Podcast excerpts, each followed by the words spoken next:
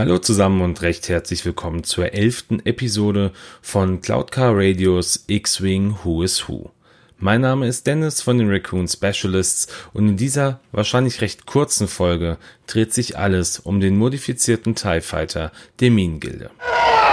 Und ganz getrost dem Motto, jede Fraktion braucht ihren eigenen TIE Fighter, hat nun mittlerweile die vierte Fraktion ihren eigenen TIE in ihre Reihen aufgenommen. Das ist natürlich einmal das Imperium und die First Order, mittlerweile aber auch die Rebellen und hiermit auch die Fraktion Scum. Interessant ist, dass auf der Spielkarte von X-Wing diese TIE Fighter als modifizierte TIE LN Jäger gelistet sind. Der offizielle Name lautet aber TIE MG Mining Guild. Die Schiffe haben natürlich auch eine Änderung, also nicht nur am Modell, sondern auch rein von der Information her. Wir haben einmal ein neues Farbschema, das musste geändert werden, damit die Schiffe klar von denen unterschieden werden konnten, die im direkten Dienst für das Imperium standen. Und es fehlen dem Schiff auch an der Front einige Solarzellen. Das bringt einmal den Vorteil, dass das Schiff natürlich oder der Pilot des Schiffes ein größeres Sichtfeld hat, hat aber gleichzeitig den Nachteil, dass wir Geschwindigkeits- sowie Kampf- und Manövrierfähigkeitseinbußen haben. Das zeigt sich auch im Spiel ganz schön, und zwar anhand der fehlenden K-Wände und auch dem roten 5 geradeaus-Manöver. Was aber ein ganz klarer Vorteil für dieses Schiff ist, ist, dass wir hier deutlich verbesserte Lebenserhaltungssysteme haben. Heißt also, die Minengilde legt mehr Wert als auf ihre Piloten als das Imperium. Der Grund dafür, dass die Minengilde überhaupt TIE Fighter bekommen hat, liegt einfach an den guten Geschäftsbeziehungen zwischen der Minengilde und dem Imperium. Das erste Mal sieht man den TIE Fighter in dieser Form in der Animationsserie Star Wars Rebels, hier in der Staffel 2, Folge 15, die Reise der Purgils. Den ersten eigentlichen Auftritt hatte das Schiff aber in einem Buch, und zwar eine neue Dämmerung, welches zwischen Episode 3 und 4 spielt und sich mit den Charakteren Hera Syndulla und Kanan Jarrus befasst. Und an dieser Stelle kommen wir dann natürlich auch zu den Piloten. Und ich werde in dieser Folge das erste Mal zwei Piloten zusammenfassen. Das ist einmal der Wachposten und auf der anderen Seite der Rohstoffsucher der Minengilde. Da wir hier zwei nicht limitierte Piloten haben, ist es hier wie auch in allen anderen Folgen eh immer ein bisschen schwieriger, da überhaupt irgendwas herauszufinden. Deshalb packe ich das jetzt einfach zusammen und erzähle ein bisschen mehr noch über die Minengilde an sich. Die Minengilde selbst, das war ein Netzwerk von Bergleuten, die sich zusammen mit dem Imperium geschlossen haben, um die natürlichen Ressourcen in der gesamten Galaxie sammeln zu können. Und sind wir ehrlich, im Grunde waren das sogar schon die wichtigsten Informationen zur Minengilde. Aber natürlich möchte ich so vielleicht das erste Auftreten nochmal etwas genauer erklären. Nämlich in der ersten Folge, in der die Minengilden-Ties auftauchen, also in Star Wars Rebels.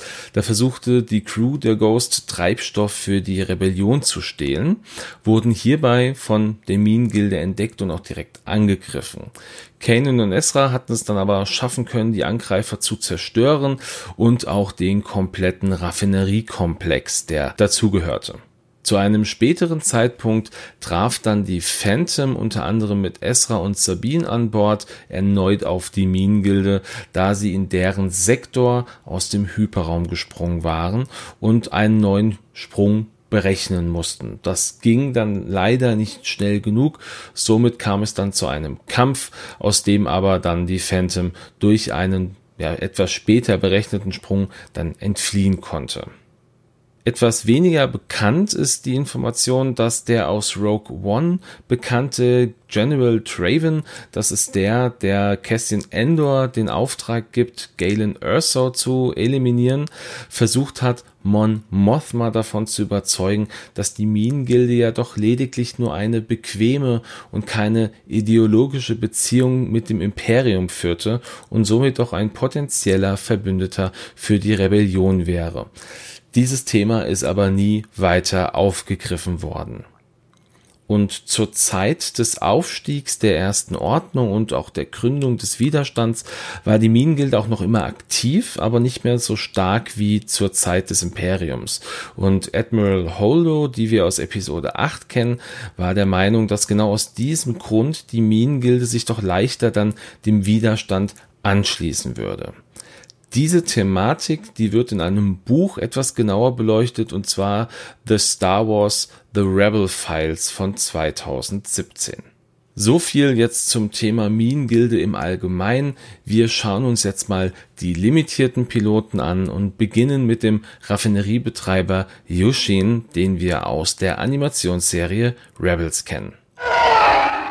Er gehörte zu einer Spezies, die bisher noch gar keinen offiziellen Namen hat und auch nur unter Yushins Spezies gelistet wird. Diese Spezies hat eine komplett Körperbehaarung, das sind kurze braune Haare, zwei sehr weit hervorstehende Augen und viele kleine Tentakel vor dem Mund.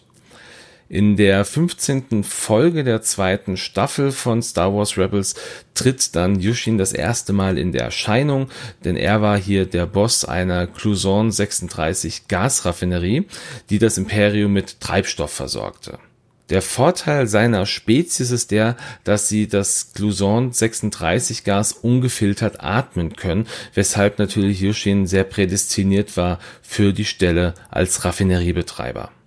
In der genannten Folge versuchen die Spectres Treibstoff zu stehlen, werden hier aber von Yushin entdeckt und angegriffen. Und während dieser Konfrontation gelingt es den Spectres, die Raffinerie mit Hilfe von Purgles, was Weltraumwale sind oder eine Form von Weltraumwalen, zu zerstören.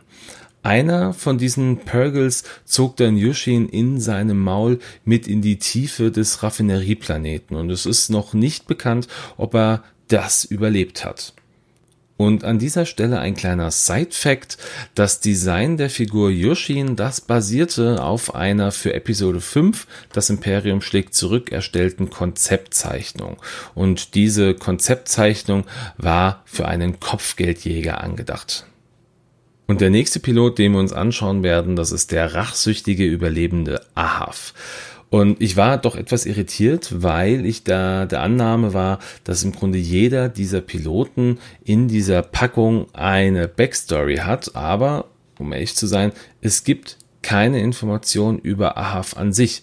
Das heißt, wir können zwar annehmen, dass er in irgendeiner Form in Star Wars Rebels aufgetaucht ist, wurde dort aber nicht namentlich erwähnt und auch von keiner offiziellen Stelle im Nachgang benannt. Ist schade, springen wir einfach weiter zu den nächsten beiden Piloten. Über die gibt es dann natürlich doch ein paar mehr Informationen. Wir beginnen hier mit Captain Sivor, die wandelnde Lärmbelästigung.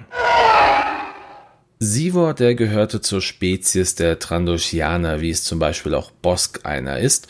Und die Trandoshianer, das war ein Echsenvolk, was eine sehr, sehr hohe Resistenz gegenüber Giftstoffen hat. Aus diesem Grund waren die Trandoshianer immer sehr gefragt für Jobs bei der Minengilde. Sivor selber war dafür bekannt, dass er mit seinem Minencrawler wenig Rücksicht auf seine Arbeiter nahm. Diese sind vertraglich dazu verpflichtet worden, unter ihm zu arbeiten und im Grunde waren sie nichts weiter als Gefängnisarbeiter. Er war auch dafür verantwortlich, dass die Landschaften von Lothal, welche zerstört wurden, für den Abbau von Mineralien vorbereitet werden, welche dann im späteren Fall an das Imperium weitergegeben worden sind. Sein Minecrawler, der wurde von den Spectres gekapert und er hat es dennoch geschafft, dem Imperium einen Notruf zu senden, bevor er dann auch selber gefangen genommen worden ist.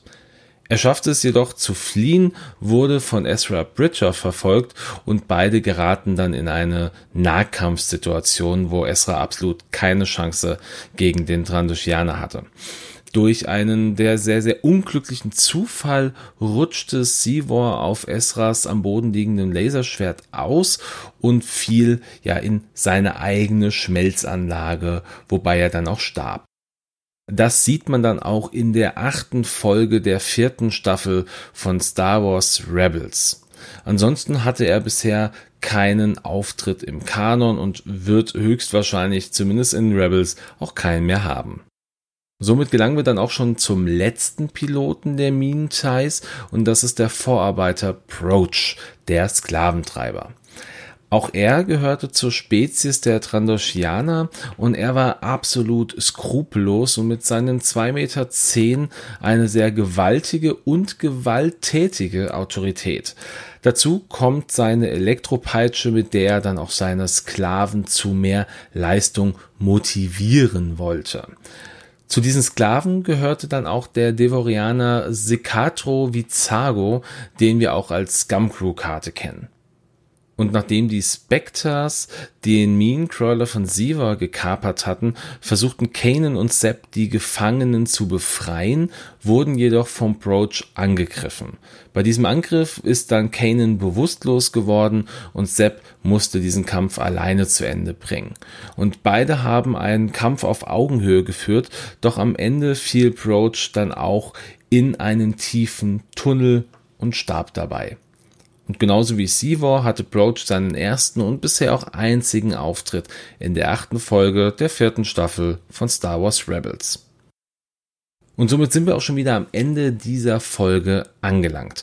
Wie immer zuerst noch der Hinweis, wenn ihr Interesse habt, welche Rolle dieses Schiff oder welche Einsatzmöglichkeiten dieses Schiff hat, dann schaut euch doch einfach die Trickkiste Nummer 95 von Games on Tables an, in der sich der Simon mit diesem Minentai beschäftigt.